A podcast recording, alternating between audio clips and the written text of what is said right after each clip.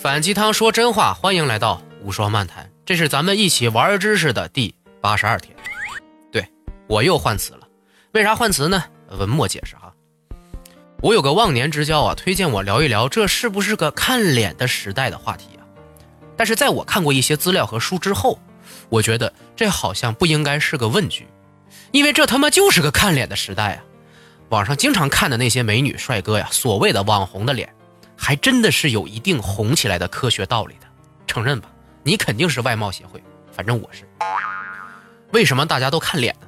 有大量的研究数据证明啊，长得好看的人，职场上容易升职，生活中容易得到优待，社交时容易交朋友。我这不是科普文，所以就不列数字了。有兴趣的朋友啊，可以直接去看相关资讯啊。那我们为什么这么注重看脸呢？说好的内在美去哪里来来？啊，还真别说，只是我们这代人看脸哈。咱们人类自从出现在地球上，就是一个看脸的物种。我们的大脑在看到美丽的脸的时候，会从一个叫做脑岛的区域产生得到奖励的感觉。所以啊，很多人看到帅哥美女啊，心里都会有种满足感，觉得很快乐，就是这个原因。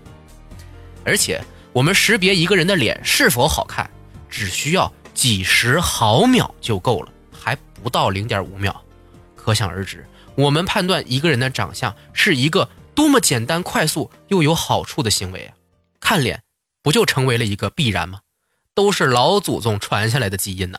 假设一个情节啊，你要和一群陌生人进行交易，你第一时间只能看到他们的长相，你怎么选择呢？肯定选最面善的那个人喽。面善就是长得让人觉得善良、可信呀。谁会觉得一个面貌凶恶的人可信呢？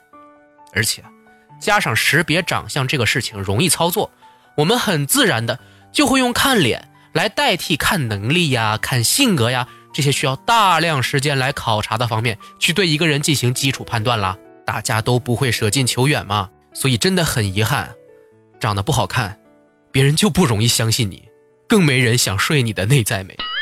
那什么样的脸才叫好看呢？现在很火的网红脸啊，仔细去看的话，其实大同小异，而且差别真的很小很小。大家喜欢长成这样，呃，或者整成这样的人哈，就说明这种脸好看。那这种脸好看在哪里呢？我给你说说科学家给出的解释哈。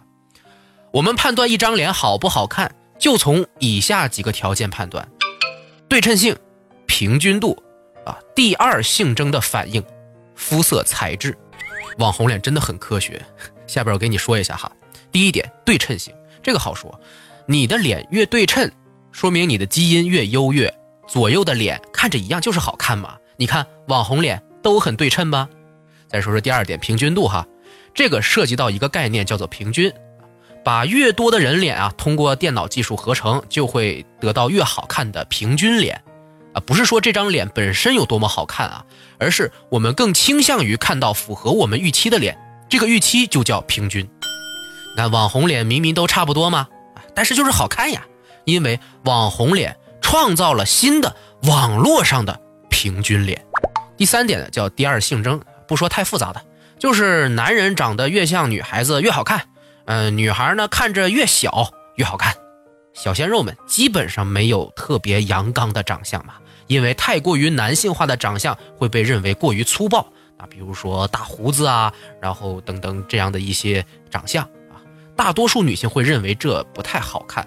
除了正处于排卵期的女性以外，哈，女孩子们更容易理解了。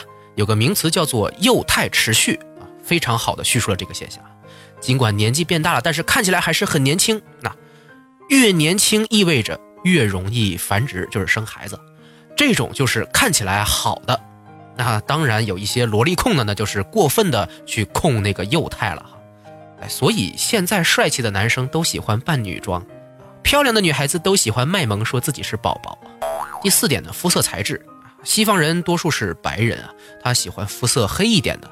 那我们是黄种人嘛，喜欢肤色白一点的。啊，不多说了，肤白貌美大长腿，谁能不爱呢？哼。网红脸啊，真的很科学，搞得我这么崇拜科学的一个人呢，总有一颗蠢蠢欲动想去整容的心呐。这无奈自己太过惨烈，无处下刀，哎呀，深深的痛啊。那长得丑的人怎么在看脸的时代生存呢？别以为我会说什么健身呐、锻炼出好身材啥的，那也是外观类的。而且，阿黛尔一定会完胜凤姐的，就别墨迹了。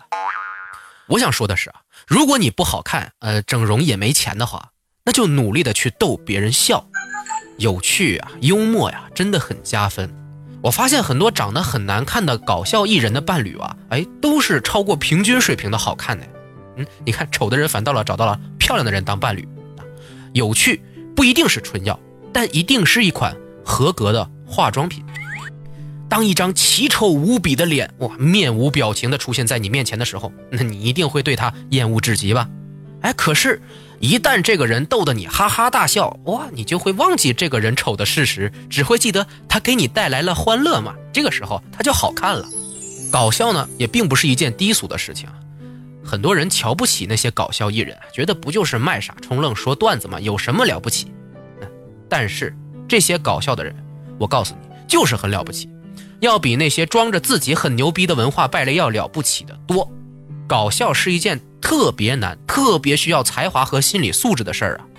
搞笑就是不断重复的展现不合理给观众看，而自己搞笑就是不停的勇于展现自己的不合理。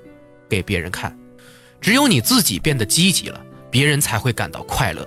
这就是最快让人忘记你不好看的办法。逻辑思维的创始人罗振宇啊，就被公司的 CEO 托布花吐槽说：“哎呀，长得太难看了。”但是公司还能忍受这么丑的人，就是因为他很幽默，他的有趣弥补了他长相的不足。这固然是一句玩笑话，但是道理可不是玩笑。有趣真的很重要。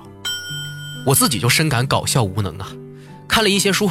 想要给大家转述出来，这不自觉的就往深刻的方向去了，一点意思都没有，都是冷冰冰的语气，就很难让大家有共鸣嘛。我自己呢，就属于长得丑也无趣的人，举步维艰，人间不拆呀。那一个总讲大道理给你听的，和一个总讲段子给你听的，你肯定更喜欢后者吗？这个我是知道的。虽然我不能摇身一变成为段子手嘛，但是我也会努力的变得更有趣一点，把咱们这个知识服务做得更开心一点。